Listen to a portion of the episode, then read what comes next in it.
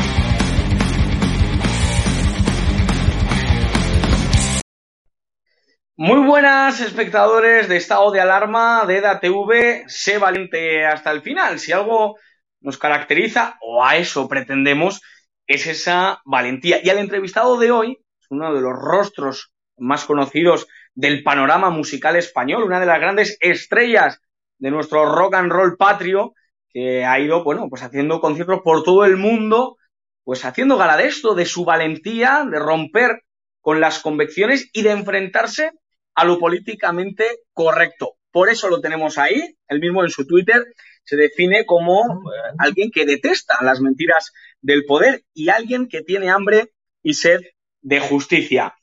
Don José Luis Campuzano, alias El Serpa, muchísimas gracias por estar aquí en estado de alarma. Gracias a vosotros por acogerme. Sobre todo con la que está cayendo. Efectivamente, efectivamente. Por eso hemos querido que, que vengas, porque realmente la que está cayendo es muy gorda y más aquellos que os oponéis a lo, a lo políticamente correcto. Yo te quería preguntar, como introducción de esta, de esta entrevista, eh, uno de vuestros grandes éxitos son Los rockeros van al infierno, que supongo que será así, no, no lo sé si, si, al final será así, pero bueno, eso es lo que, lo que parece. Es muy, es muy mm, reconocible y muy, muy definitoria de, de nuestra postura ¿no? en, este mundillo del rock. Así es. Eh, una de las frases que, que, se acuñan es, si no te portas bien, te echarán a perder. Y viendo la... a perder y caerás en el infierno. Efectivamente. Sí. Eh, viendo las polémicas que se están generando en torno a tu persona, a vuestro grupo, por no portaros bien, os estáis echando a perder de lo políticamente correcto. Sí, hombre, según los que reparten carnet de rockero de la ultraizquierda, pues eh, evidentemente eh, no, nos, no estamos portando bien porque yo particularmente he criticado muchísimo a, a su jefe, a su jefe felizmente um, expulsado de la política activa, el señor Iglesias Turrión, y claro, eso no se me perdona, no se me perdona eh, porque, bueno, eh, se supone que yo debería ser uno de tantos de, de esa Grey, ¿no? Y no, no lo soy. Entonces, ahora están apretando mucho apretando mucho en alguien que es reconocible en el mundo del rock y puedo ser yo, ¿no? Tú has dicho que soy una estrella, no, me conformo con ser un meteorito. un meteorito me conformo con eso, ¿eh? Estrella es por McCartney. Eh, o sea, pero se agradece, ¿no? Se agradece. Y, y bueno, pues son los nuevos. Eh, los nuevos inquisidores. O sea, yo soy un hereje, soy un hereje del rock, porque el rock tiene que ser de ultraizquierda. O sea, el rock, eh, hombre, se han adueñado de todo eh, tenía muchísima razón eh, esta mujer, la. Eh, Jolín, no me sale el nombre ahora, pero bueno. A la que se cargó el PP de portavoz en el, en el Congreso. Sí, Cayetana, Cayetana Álvarez. Cayetana Álvarez de Toledo. Tenía muchísima razón con lo de la guerra cultural. La guerra cultural la llevan ganando desde hace muchos años y tiene la culpa Felipe González, tiene la culpa el señor Aznar, tiene la culpa el vago y cenizo de Rajoy y tiene muchísima culpa ese ser siniestro, absolutamente pernicioso para España que ha sido el Zapatero. No, hablemos ya de este maniquí de la Moncloa, o sea, este ya, bueno, ya es... Y tienen la culpa de eso, de que jamás dieron la batalla cultural. Dejaron que la izquierda se apropiara de todo. Del teatro. Y te lo digo, te lo digo con conocimiento de causa porque mi mujer es actriz profesional. ¿eh? licenciada por la Resat antigua, la auténtica, porque la Resat moderna es un nido de comunistas que, o sea, mi hija se tuvo que ir mi hija en el tercer año de, carrera de arte dramático se tuvo que ir porque era un nido de comunistas, pero horrible. O sea, todos los días que si la pasionaria, que si afiches de la CNT, que si charlas sobre la guerra civil, que si un coloquio sobre la Segunda República. Pero, tío, les hemos dejado bañarse de todo. Por supuesto, al modo Varel o otro el Barde, por supuesto, el cine copado por ellos. Y ahora quieren copar el rock y lo están consiguiendo, ¿eh? Lo están consiguiendo, pero desde luego yo no me voy a dar por vencido. No me voy a dar por vencido, te digo. Porque, por, claro, porque es que, mira, acabo de recibir la noticia de que los obús se han bajado del, del carro. O sea, los, los obús han dicho que por fin no, no, hacen el concierto con nosotros. Bueno, normal, los obús pertenecen a la misma oficina, eh, Calle Underground, eh, en cuya oficina también está Lujuria, el famoso Oscar Sancho, que es el que ha iniciado toda esta historia de, de, de, de cortar cabezas y libertades y, y, de a los disidentes, pues intentar arrinconarlos y echarlos del, del, rock, de la música, y si pudieran, me echarían de España. Y claro, normal, ¿qué van a hacer los obús? Pues obedecer, obedecer, porque no, en fin, no necesitamos ningún obús para hacer ese concierto. no sé si, si el, promotor que está acojonado normal, o sea, el promotor que ha puesto un poco de dinero ahí y de repente los obús se le van, eh, pues dice, hostia, estoy acojonado, acojonado, claro. Y si encima dice Macarena Olona que ha comprado entradas y el otro y mucha gente, dice, uff, a ver si se arma aquí una y nos tiran piedras como en Vallecas, tío. O sea, en esas estamos, tíos. Es tremendo. La gente no se quiere dar cuenta. La gente, estos idiotas, estos niñatos, que ya no son tan niñatos, ya son talluditos, pero tienen una mentalidad totalmente adolescente, que han descubierto el comunismo, tío. Han descubierto el comunismo. O sea, hace falta ser ciego o ser un, verdadero zote intelectual para, para quedarse nubilados con Venezuela y con Cuba y con... O sea, es que es, que es alucinante. Entonces, bueno, pues, pues, pues vale. Estamos en un... En esto los menos importantes, fíjate, son Serpa, los varones, el concierto, pero sí refleja la podredumbre que hay y la gangrena que hay absoluta en la sociedad española, que se, ve, se refleja en la cultura, evidentemente. O sea, es que todo el que no piense como ellos, y a todo el que no piense como ellos lo llaman derecha o ultraderecha. Todo el que no piense como ellos no debería existir. Eso es el comunismo. O sea, te cortan de raíz. O sea, cogen la hoz, y esa es la hoz. La hoz es para cortar todo pensamiento disidente y el martillo es para machacar todos tus derechos. Esa es la hoz y el martillo que utilizan ellos. Pero claro, luego salen ministros, entre comillas, que permíteme que me ría, ministros como el tal Garzón, y sale con un chándal de la RDA, con un chándal de los más asesinos que ha habido al otro lado de Berlín. es, es, comunista de la hoz y el martini. O sea, súper ricos, pero bueno, pero, ¿de qué vais, comunistas de boutique? Aquí os vería yo en, Cuba, de incógnito, viviendo en un piso con tres familias más y no teniendo que comer, ni poderos limpiar el culo, nada más que con, hojas de tabaco, tío. Ahí os quería llover. ¿eh?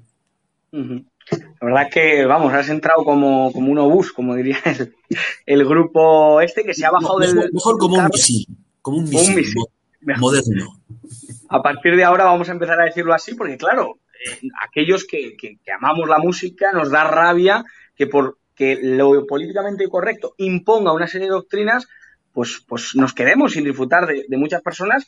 Vosotros no os vais a bajar de ese barco, ¿verdad? O sea, no, no, no, estamos intentando convencer al promotor que ese concierto lo hacemos sí o sí, porque además, mira, yo he recibido cientos, ¿eh? te digo cientos, cientos, te digo que en tres días tengo 3.000 seguidores más en Twitter. En tres días, 3.000 seguidores. Eso quiere decir algo. Eso quiere decir que hay gente que ya está despertando. Y mucha gente me está diciendo, haz una fila cero, propone una fila cero. Lo, vamos a proponer, una fila cero, y destinaremos el dinero, ya veremos a quién. Pero, pero algo positivo, algo que lo necesite. Pero vamos, los varones en Madrid, seguro que podemos meter gente sin necesidad de bus. Eso te lo garantizo. Absolutamente. Pero hay que, hay que, hay que convencer al promotor. Porque el, promotor, el pobre hombre, encima, que ya ser promotor en, este, en esta época de pandemia y de mierda, de, de, pandemia, tiene un mérito, arribar tu dinero, encima el pobre está acojonado, normal. Yo, espero que recapacite y ese concierto se hace. Claro, claro. Eh, yo le quería preguntar, otro de sus grandes éxitos es Hijos de Caín, y le quería preguntar, en esta sociedad que hoy vivimos, de lo políticamente correcto, lo que hemos hablado, ¿quién representaría a Caín y Abel? ¿Quién, sería ese, ese Caín y quién podría ser Abel? Hijos de Caín es una letra que, hizo mi mujer con, indicaciones mías, de, es mi filosofía. Yo leí un libro llamado Demian, de, este hombre del premio Nobel, eh, que es que los nombres de verdad se me van Germán Hess, me está, me está apuntando mi mujer, que es mucho más culta que yo. Leí ese libro en el que habla de la marca, los que, los, que llevan la marca de los hijos de Caín en la frente. En fin, mm, primero yo declaro aquí y para, para, escándalo de mucha gente que la Biblia es el libro más satánico que he leído jamás. El Antiguo Testamento es el libro más satánico porque ese Dios, ese Dios es totalmente lo opuesto al concepto de Dios que podemos tener nosotros los cristianos. Totalmente lo opuesto. Un Dios irascible, un Dios celoso, un Dios sanguinario, un Dios que, manda matar y masacrar a, pueblos enteros. Y bueno, pues no sé, eh, eh, la historia de hijos de Caín, o sea, la historia de Caín y Abel es como, venga ya, hombre, anda vaya, anda vaya. De momento te dices, son todos simbolismos, son todo, ni Caín, o sea, ni, ni Abel era un, un, hermano, ni Adán era un único hombre y Eva una mujer, son todos simbolismos, son todo, son todo mitos que además están recogidos de las leyendas de los sumerios, de los babilonios. O sea, que vete tú a saber, vete tú a saber. Seguramente nos están dando gato por liebre en el Antiguo Testamento, gato por liebre. Los malos son los que van de buenos y los buenos son los que, los que se, se les supone que son los malos. Así que, bueno, hijos de Caín era pues un acto de rebeldía, porque tú, tú lo analizas y dices, pero vamos a ver, ¿este Dios está para allá o qué? Este tío no es Dios, porque dice, mmm, eh, disfrutaba mucho, apreciaba mucho las ofrendas que le hacía Abel. Yo me imaginaba a Abel con una faldita de febo romano, llevándole, ay, sus, sus corderitos degollados, sangrando. Dice, sin embargo, no le, no le agradaban los regalos, joder, los regalos de un hortelano, tío. Un hortelano que era Caín, que trabajaba con sus manos en la huerta y le llevaba las lechuguitas frescas, los tomatitos, cosas vivas cosas que eran vivas, que se las plantabas y volvían a crecer. Y yo decía, este Dios no mola, tío. Este Dios no me gusta, pero sí, nada. Sería un debate muy, muy interesante acerca de la figura de Dios en, en el Antiguo Testamento y cómo Dios pues bendice la, el sacrificio de Abel y no el de, el de Caín, ¿no? según el, el, relato bíblico. Pero esa cuestión de los buenos que aparece en, en muchas de sus letras, ¿no? ¿Qué le parecen hoy en día aquellos buenos o aquellos que se consideran buenos, aquellos que parece que reciclan todo, que son feministas, que respetan a la mujer, que parece que es que sus vidas son perfectas? ¿Qué le parece ese nuevo buenismo del siglo XXI? Lo que me parece es que debes tratarme de tuya para empezar. Mira, yo soy feminista, feminista de verdad porque mi mujer me desasnó. Cuando yo conocí a mi mujer, yo era otra persona. O sea, mi mujer es una, es una persona culta, mm, escritora maravillosa, ha escrito cantidad de letras de Luz Casal, escribía las canciones de Barón Rojo que yo, que interpretaba. Claro, eh, eran unas canciones, unas letras a la limón. O sea, porque yo decía, tengo este material, tengo estas ideas, tengo estos sentimientos, como, claro, y ahí estaba Carolina con sus dotes literarias para hacer una letra cojonante. Vale. Pero yo soy feminista porque mi mujer me, me metió caña para, para, para ser feminista. De hecho, mira, soy el que cocina en casa. Soy el que va a Mercadona, al Carrefluch, voy al Lidl, al otro, al Aldi, a su puta madre, a comprar. Soy, menos la lavadora, que eso para mí es tabú. y aún así le llaman fascista, o sea, te llaman fascista, aún así bueno, en las redes sociales. Yo, yo pongo el lavavajillas. Yo además soy el que hace todo en la casa, soy el ñapas absoluto, porque soy muy manitas y además tengo cinco años de carrera de metalurgia, que soy oficial de primera de matricero ajustador, que eh, por eso me tiré cinco años en un colegio de formación profesional. Yo arreglo todas las cosas que se estropean, lo arreglo todo. Bueno, tengo un taller en mi casa de, escultura, un taller donde pinto, donde hago mis esculturas, tengo todo tipo de soldaduras, todo tipo de máquinas, todo tipo. Tengo una pasta, me gasto mucha más pasta en herramientas que en guitarras. Tengo mi pequeño estudio de grabación al que le doy mucha menos importancia que mi taller. O sea que feminista soy, ¿cómo no voy a ser feminista? Pero feminista de verdad, de respetar a las mujeres, de respetarlas. Soy ecologista, por supuesto. Mira, fui siete años vegetariano, siete años, ¿eh? Siete años. Hice meditación trascendental durante siete años. En los últimos tres años de esos siete años fui macrobiótico, que ya es el talibán, el talibán del veganismo, ya, o sea, es como, ya. Y por supuesto, soy, reciclo todo, todo, o sea, ni siquiera tiro al, fregadero pues los, los, los, restos orgánicos, porque una vez le oí a un pocero en un, programa de televisión decir, si ustedes no tirasen tanta comida por, por sus pilas, no había este mundo de millones de cucarachas que se nutren de eso. Porque cuando deshago las alcantarillas, lo que tú has tirado en una lechuga, lo que te has tirado en no sé qué, eso le sirve a las, a las, a, las cucarachas. Y era un espectáculo dantesco ver todo un, un, túnel negro lleno de cucarachas. Pues fíjate, me, me, entretengo en limpiar el plato, tirar el cubo de la basura. No tiro nada de aceite por el sumidero, porque sé que es malo. Es malo. El aceite va al río y, el aceite es malo para, para el plan, para los peces y para, para todas las plantas que hay. Pero no voy dándomelas de eso. No voy dándomelas de eso. Lo que sí es absurdo, que me, por eso me llaman eh, transfobo. Transfobo, tío. Porque hago un chiste sobre esta inútil absoluta de, de ministra, de Irene Mantero, de, de, este absurdo ministerio que nos cuesta una pasta y saca una ley en la que un señor se levanta un día y dice, pues hoy me siento Pepita Pérez. Así que voy a ir al registro y decir, me llamo Pepita Pérez. Hago un chiste sobre eso, porque tengo un humor ácido en ese aspecto. Hago un chiste sobre eso diciendo que, joder, un tío que se levanta por la mañana y de, un día para otro dice, pues, pues ahora soy mujer. Digo, joder, suponte que va a los Juegos Olímpicos, juega en un, en un equipo de voliplaya, digo, y a ver qué va a hacer cuando dé saltos y no se le salgan los cojones por el bikini. ¡Joder, transfobo! ¡Ah, transfobo! ¡Dios mío, hereje! ¿Qué coño hereje? Es un puto chiste, idiota. Un puto chiste sobre esa ridiculez absurda que encima va contra las mujeres. Porque la mujer ha dejado de existir, porque si yo ahora digo a ser mujer, pues mm, me van a dar la misma subvención que a una mujer de verdad.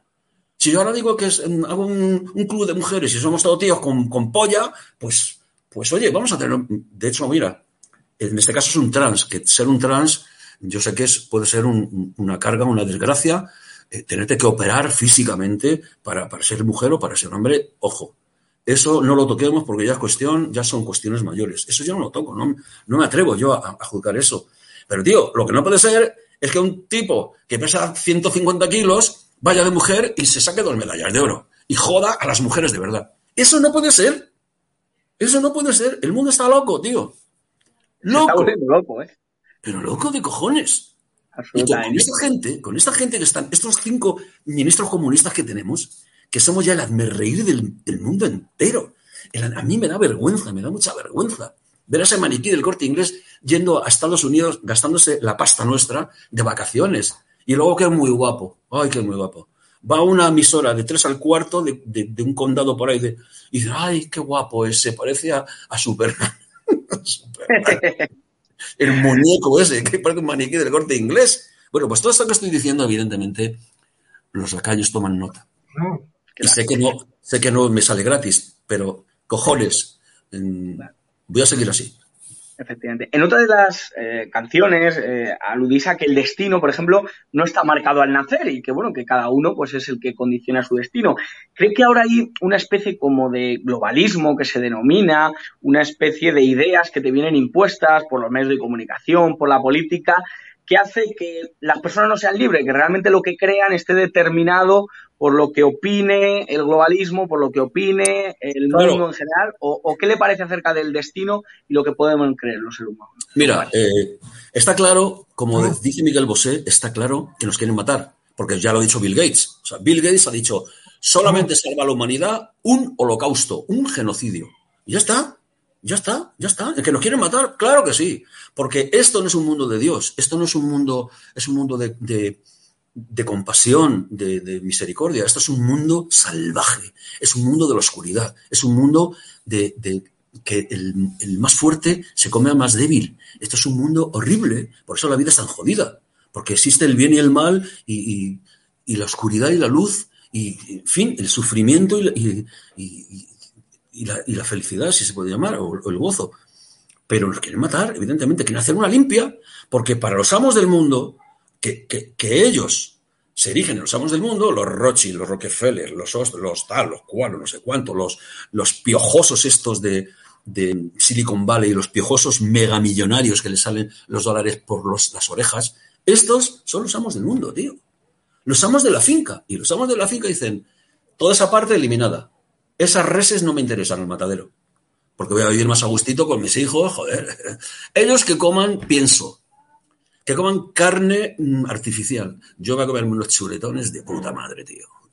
Vamos, vamos a Soylent Green, cuando el destino nos en la famosa película de Charlton Heston y, de, este hombre que con mi nombre ya es, Edward G. Robinson.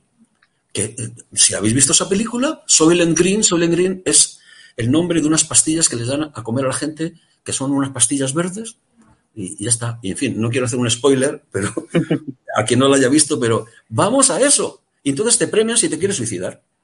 ¿Tú te quieres suicidar? Hay una cola, como las colas del hambre, que van a suicidarse. Porque a cambio de que te suicides y dejes un puestecito libre en la Tierra, eh, por supuesto en la Tierra ya no hay océano, ya no hay nada. O sea, es, es un, como se dice ahora, una distopía horrible, ¿no? O distopia.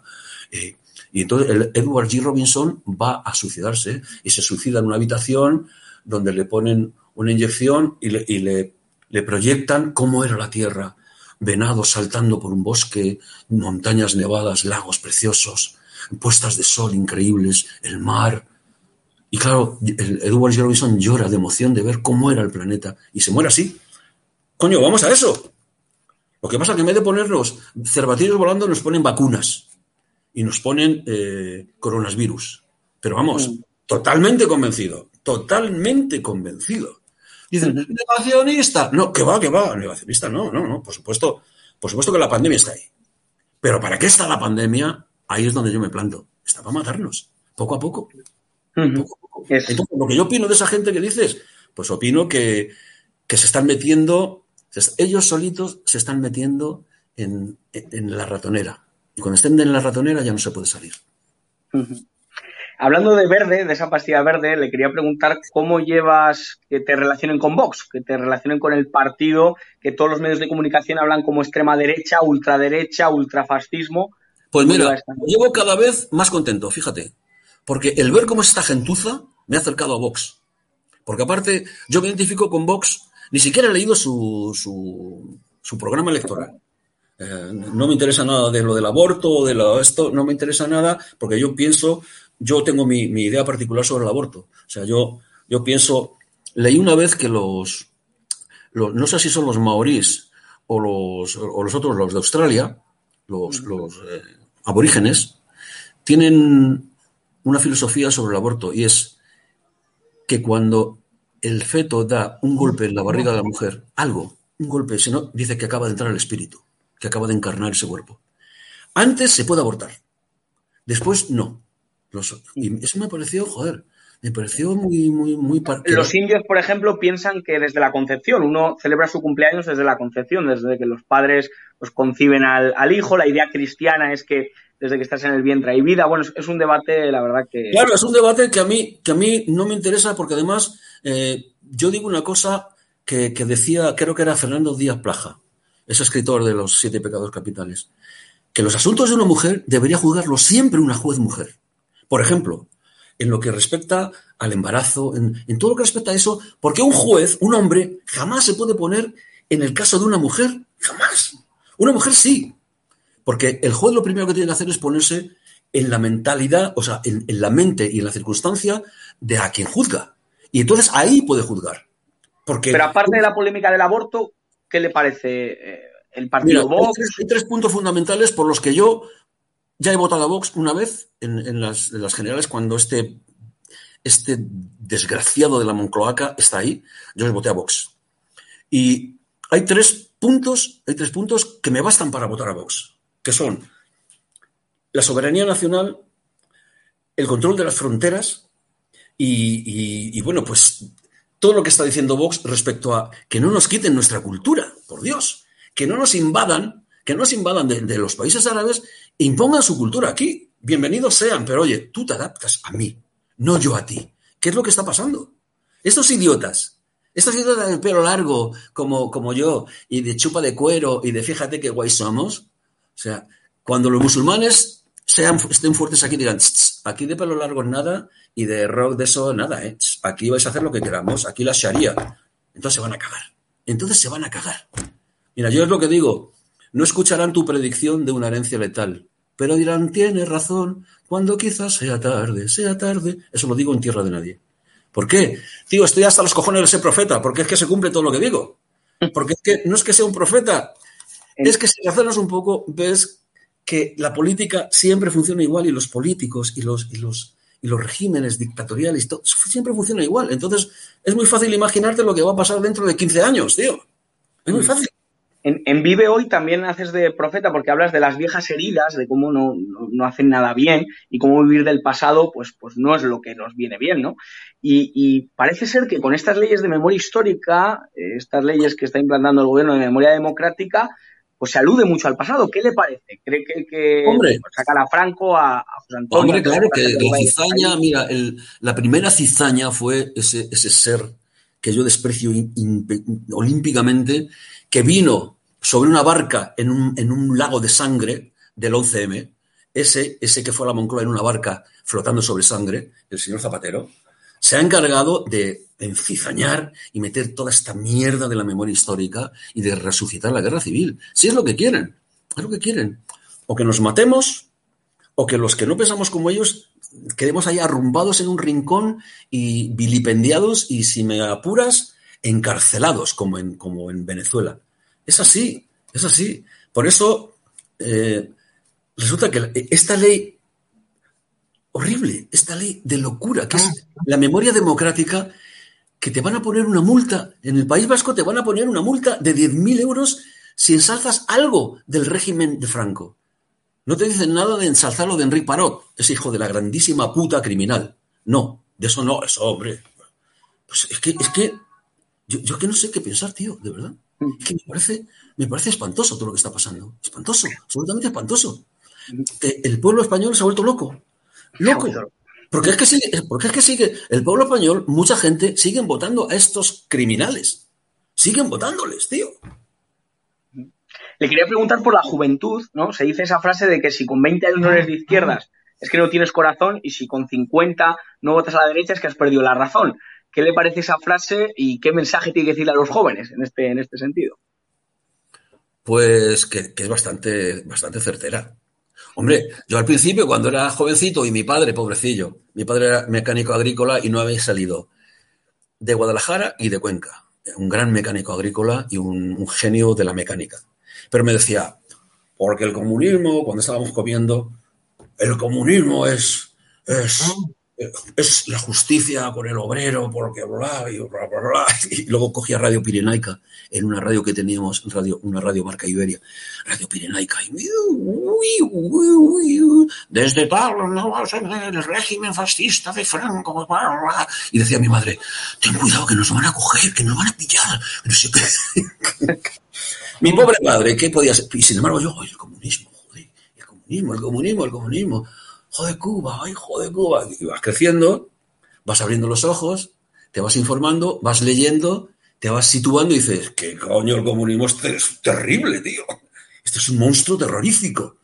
Es el, mayor criminal genocidio de la historia, es el comunismo, tío. ¿Pero de qué vamos? ¿Pero de qué vamos? Y ahora estos pedorros han descubierto el comunismo. Vamos a hacer un pequeño juego, si me lo permites, José Luis, y es recomendarle una canción de, rock español a cada uno de los personajes famosos de hoy en día que a usted se le pueda, se le pueda ocurrir. No me llame usted que me levanto y me voy.